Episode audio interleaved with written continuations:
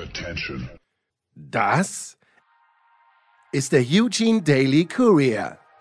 Die Extravaganza von Sportradio 360 zu den Leichtathletik-Weltmeisterschaften im möglicherweise schönen Staate Oregon. Wer hat das günstigste Airbnb-Apartment ersprintet? Wer wuchtet sich mit dem Fosbury Flop außer Sichtweite der Dopingkontrolleure?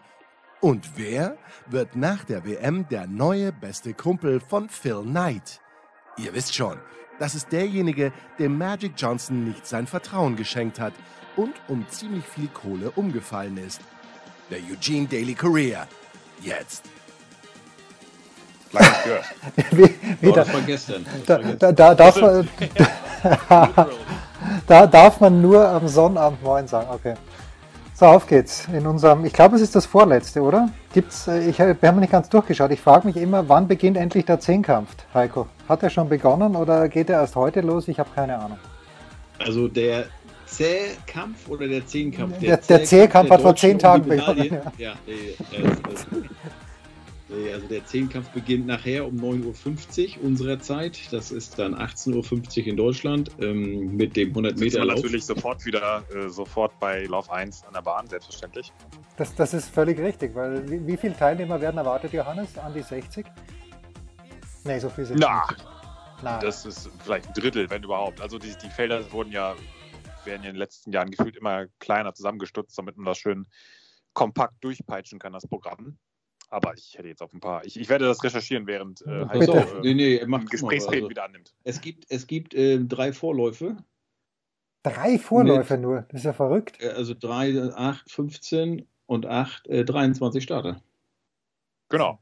Ja, das ist so ungefähr das, was. Äh, also gut, bei den Frauen waren es ja, glaube ich, sogar nur 15. Also das ist schon. Äh, ähm, das ist, ähm, ist natürlich, man muss es auch immer vor dem ähm, Hintergrund sehen, dass in ein paar Wochen eine Europameisterschaft in München stattfindet Ja. und dann doch ein paar Europäer ähm, sich dann ähm, für, den, für den Start dort äh, entscheiden. Der Simon Ehammer, über den wir, glaube ich, gestern geredet haben, zum Beispiel, der, ähm, der wird das äh, definitiv ähm, dort erst machen. Aber ähm, ich meine, die Deutschen sind zu viert da, also rein nationenquotentechnisch, äh, glaube ich, der, ähm, tatsächlich der stärkste, stärkst besetzte Wettkampf der ganzen WM. Korrigiere mich, Heiko, falls, falls ich falsch liege.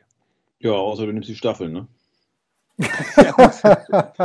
Mit Ersatzleuten, ja. Positiv. Ich habe von der Steiger gelernt, du musst die, die ganze Statistik ein bisschen anders lesen. Also, ja.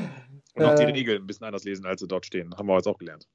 Ich, ich muss da immer denken, wenn Johannes das sagt, immerhin vier Leute am Start. Es gibt auch in irgendeinem Asterix, wo die Römer mal wieder das gallische Dorf angreifen und natürlich völlig aussichtslos, aber dann heißt es, wir drücken sie einfach zahlenmäßig. Also gen, gen, genauso wollen es die Deutschen vielleicht machen. Bevor wir zum Sportlichen kommen, ähm, das große Versäumnis des Heiko Oldaps, woran er wahrscheinlich noch, Heiko, Jahre zu knappern haben wird. Du hast die ASICS Media Lounge erst an Tag sieben der Leichtathletik-WM entdeckt. Wie konnte das passieren? es ist sogar der Tag 8. Tag noch acht. schlimmer.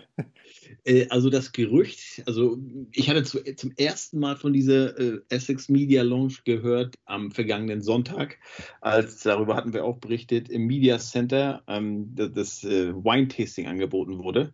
Und da kam nämlich unter anderem Ralf Scholz, ne, der AD-Kommentator, und mit einem, einem anderen Kollegen noch. Und dann hieß es so, ja, wir probieren mal hier den Wein und auch noch ein paar lokale Blaubeeren und Knabbereien, aber danach gehen wir rüber zur Essex Lounge. Ich sage, oh, was ist das denn? Ja, Essex ist ja hier der große Sponsor und da ist eine schöne Dachterrasse, alles und da gibt es auch immer, ja, also ist auch um, die- um die Verpflegung muss man sich keinen keinen Gedanken machen, ist, dafür ist gesorgt.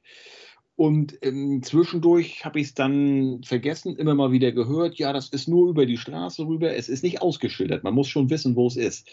Und äh, naja, heute hatte ich dann endlich mal Zeit und habe mich dann durchgefragt und äh, ja, das äh, ist wirklich also Wahnsinn.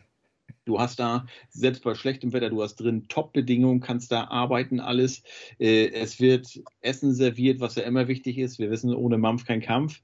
Ähm, es ist eine tolle Dachterrasse, da schien dann die Sonne auch und da war ab, ab 15 Uhr dann Cocktail-Hour und da trudelten dann so alle rein. Also es ist nicht nur Media Lounge, aber dann die, die, die Valerie Allmann, die ähm, Olympiasiegerin im Diskuswerfen, die hier Dritte wurde, die war dann auch da.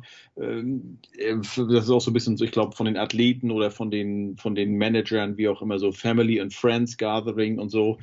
Ähm, ja, gemütlich gemütliches Beisammensein am Freitagnachmittag und das geht wohl jeden Tag so. Leider Cocktail Hour nur noch morgen und äh, Sonntag gibt es nochmal Lunch da und äh, dann ist das Ding geschlossen. Also für mich persönlich äh, die größte Enttäuschung dieser WM sind bisher nicht die Deutschen, sondern dass ich den Laden erst jetzt gefunden habe. Ah, herrlich. Äh, die, die gute Heike hat mir ein paar Bilder geschickt, sogar ein Video geschickt, äh, wie das dort ausschaut. Johannes war da nachher. Ah, schon auch. Okay, okay. Schön, schön. Zum Sportlichen. 5068, Johannes, braucht äh, Sidney McLaughlin über die 400 Meter Hürden wohlgemerkt und ist damit, ich rechne mal kurz, mehr als eineinhalb Sekunden schneller als die Zweitbeste und dann scroll ich ein bisschen runter und wir merken uns 50, irgendwas und im 400 Meter, Meter Finale flach der Frauen 49,11.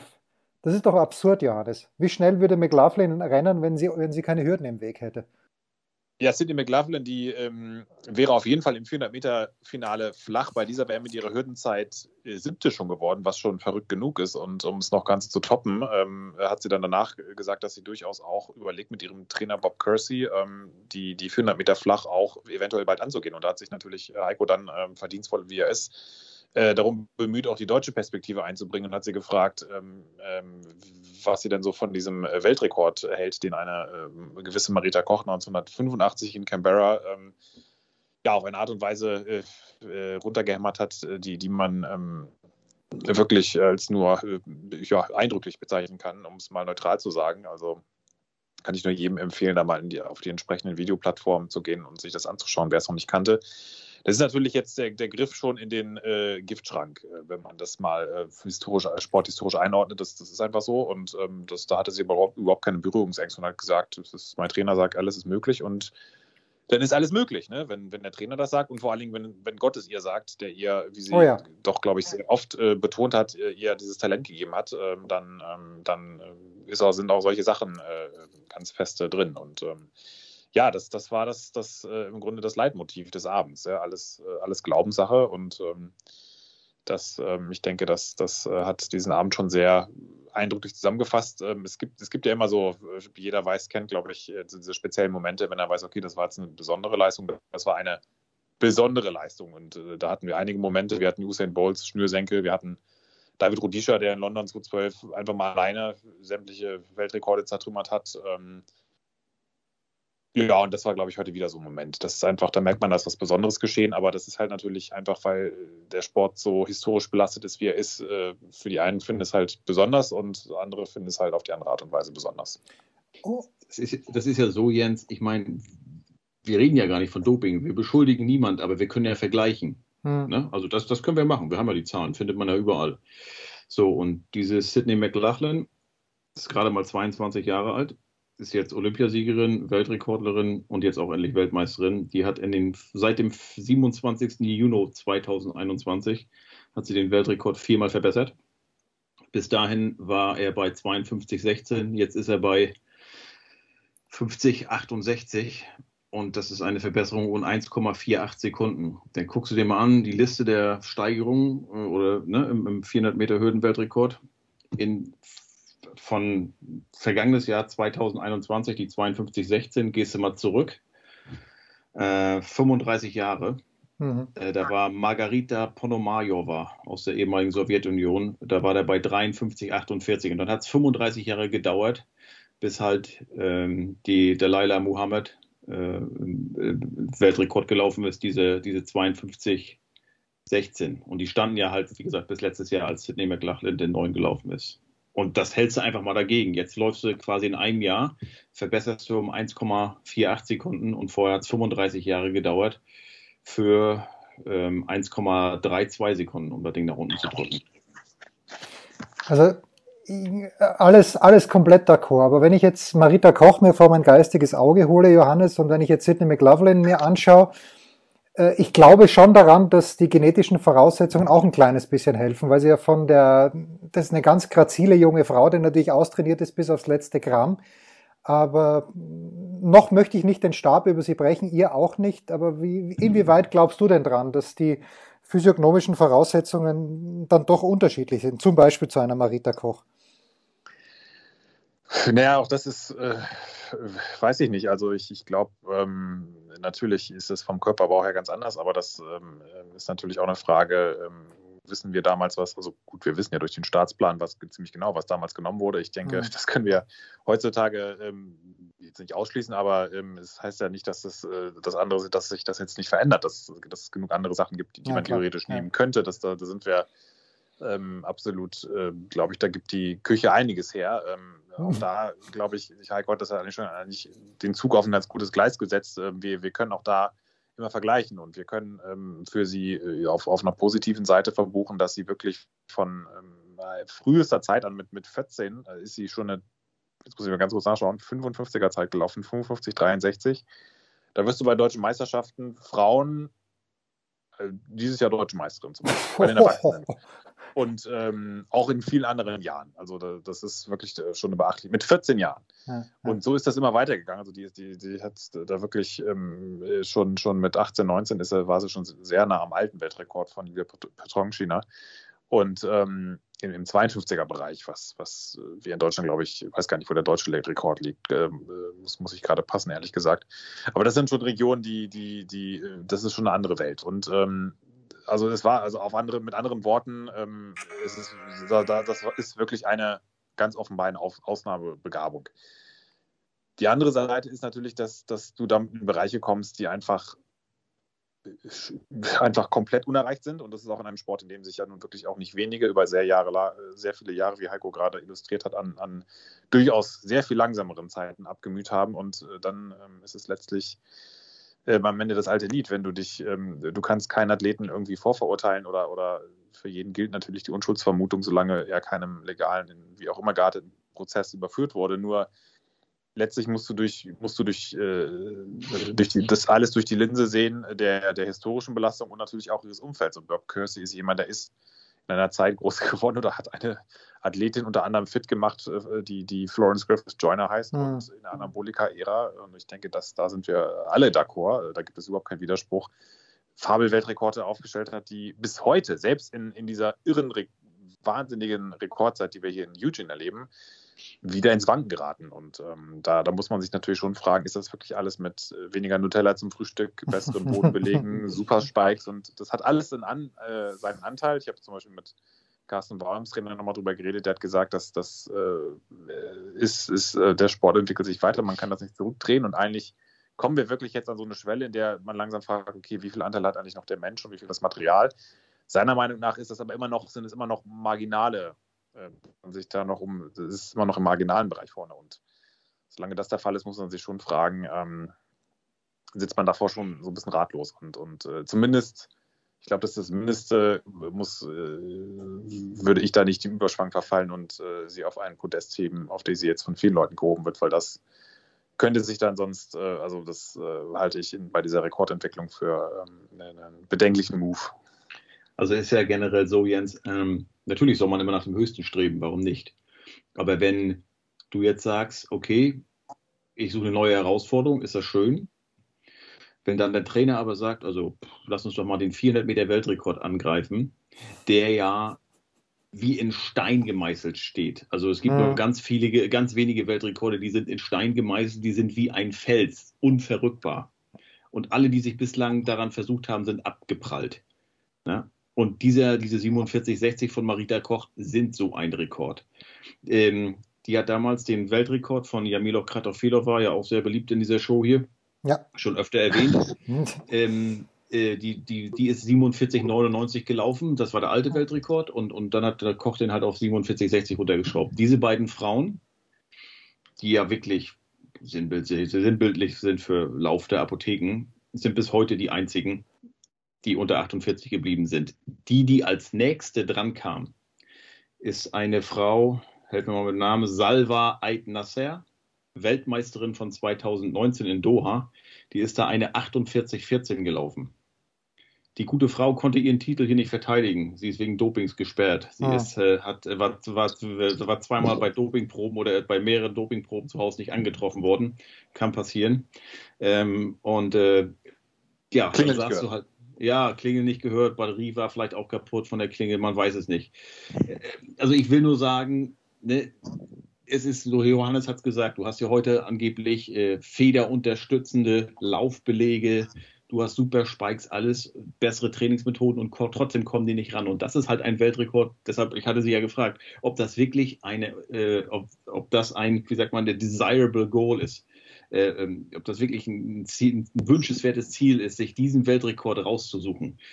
Ähm, ja, weil der ja ganz klar ist, aus einer Ära stammt, die, wo wir wissen, Staatsdoping in der DDR, äh, Dopingkontrollen generell nicht so, nicht, also viele mit, mit vielen Lücken. Oder Johannes sagte auch vorhin, als wir noch im Stadion waren, naja, oder dann sind halt auch mal positive Tests einfach verschwunden werden, wurden, auf Mysteri äh, verschwunden gegangen, auf mysteriöse Art und Weise. Ähm, also ich weiß nicht. Und dann sagt sie, ja, ja aber alles ist möglich. Also, ne, äh, ich habe noch lange keinen perfekten Lauf gemacht und alles. Und damit machst du dich halt, halt, halt angreifbar. Das ist wirklich so ein typisches Beispiel, du spielst mit dem Feuer. Tja, jung und vielleicht in der sporthistorischen Geschichte auch nicht so bewandert, dass wir mit. Halten wir das zugute. Aber die deutschen Erfolgsmeldungen sollen nicht untergehen, Johannes, heute. Auf keinen Fall. Zwei deutsche Stabhochspringer im Finale, Ole, Oleg Zernickel und Bo Kandalita Bäre. Von dem durfte man es erwarten. Die deutsche Staffel auch im Finale, und zwar jene der Frauen. Bei den Männern aber, da gab es, ich, ich höre von einem Protest des Deutschen Leichtathletikverbandes, Johannes, und da sind wir schon wieder bei den negativen Nachrichten. Die Männer sind ausgeschieden, weil die Bahn 1 extra schwierig sein soll. Ja, das ist jetzt, ich würde mal sagen, wir nähern uns jetzt so langsam der Normalform an, ähm, äh, okay. oder der Form, die man vielleicht erwarten durfte, dass es ähm, einige schaffen und einige halt nicht.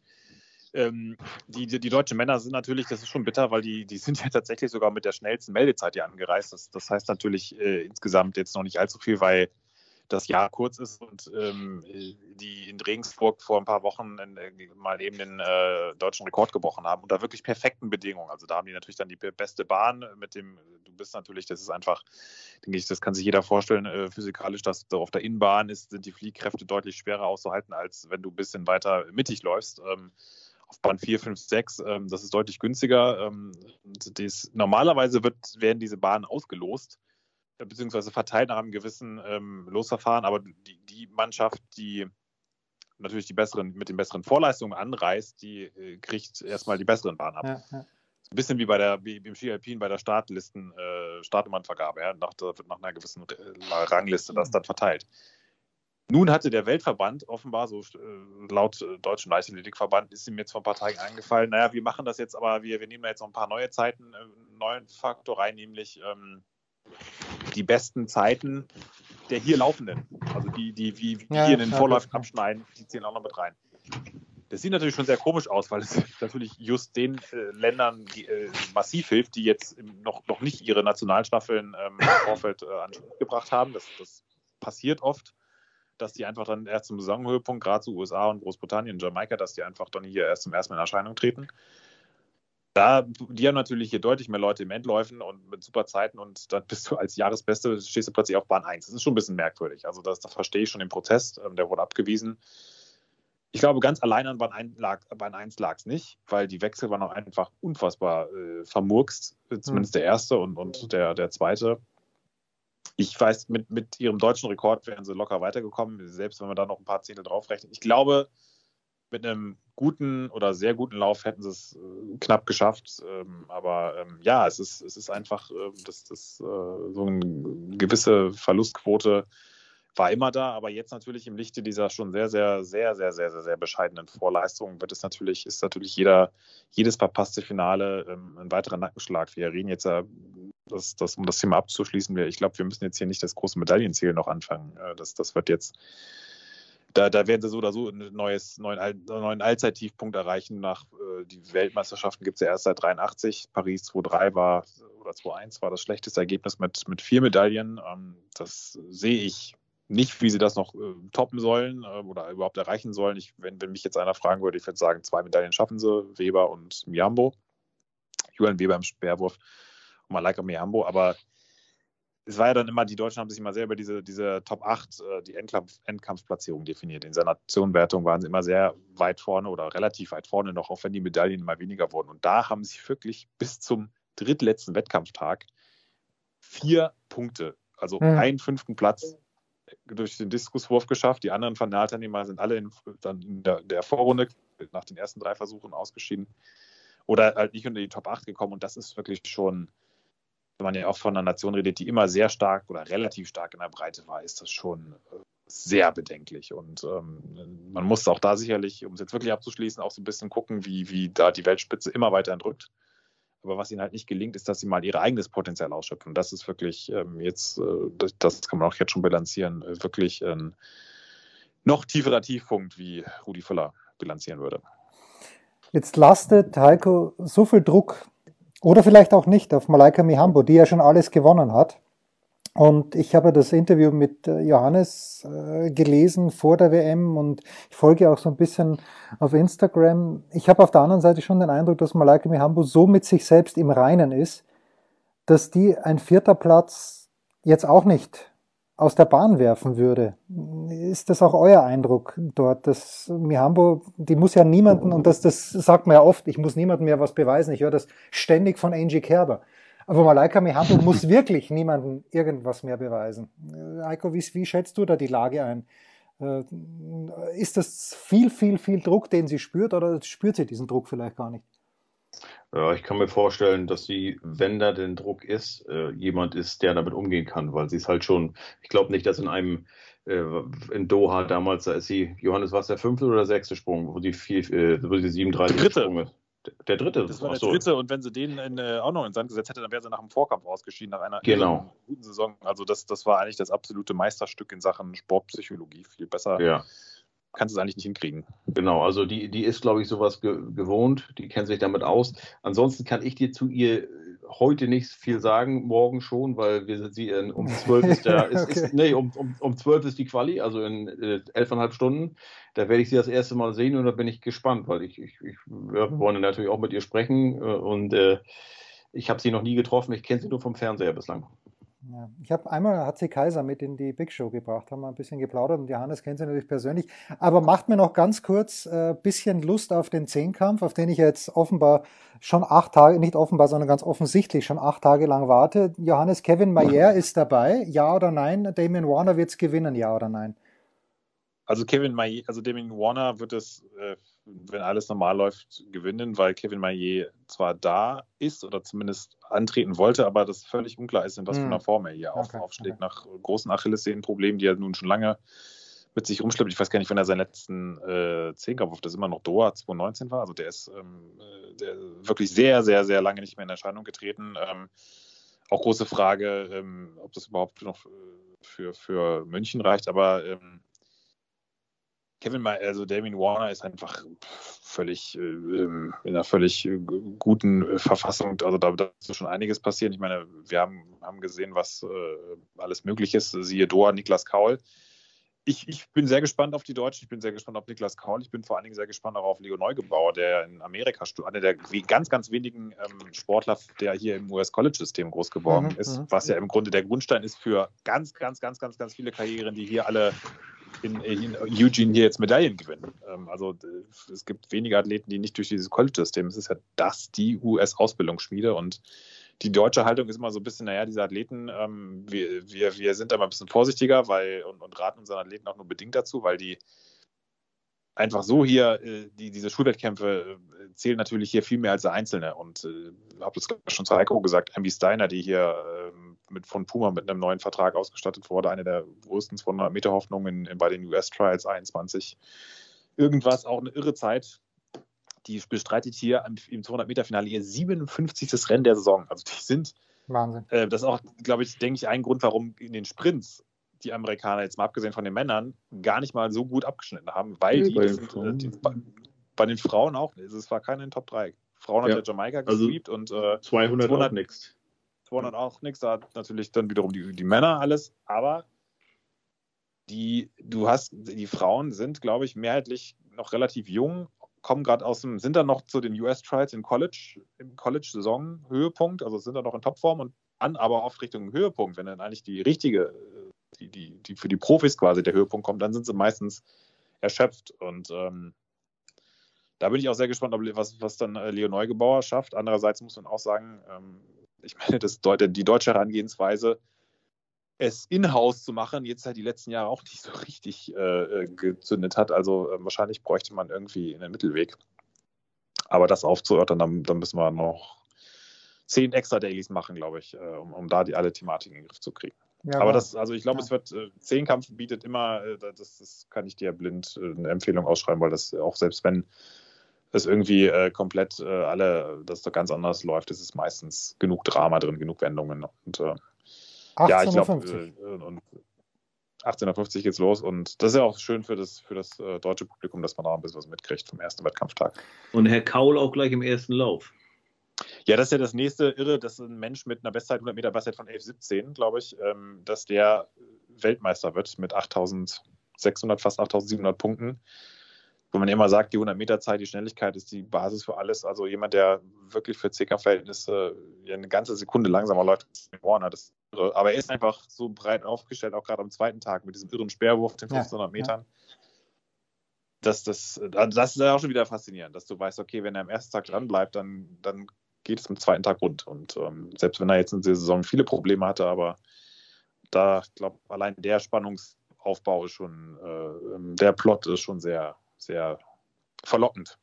Wir schauen uns das an. Heiko und Johannes versuchen, ein paar Minuten wenigstens in die Essex Media Lounge zu kommen. Heute am letzten oh, echten Tag. Fall. Ja, ja, das darf nicht vergessen. Und ich glaube, zusammenfassend, wir haben ja alle Kinder.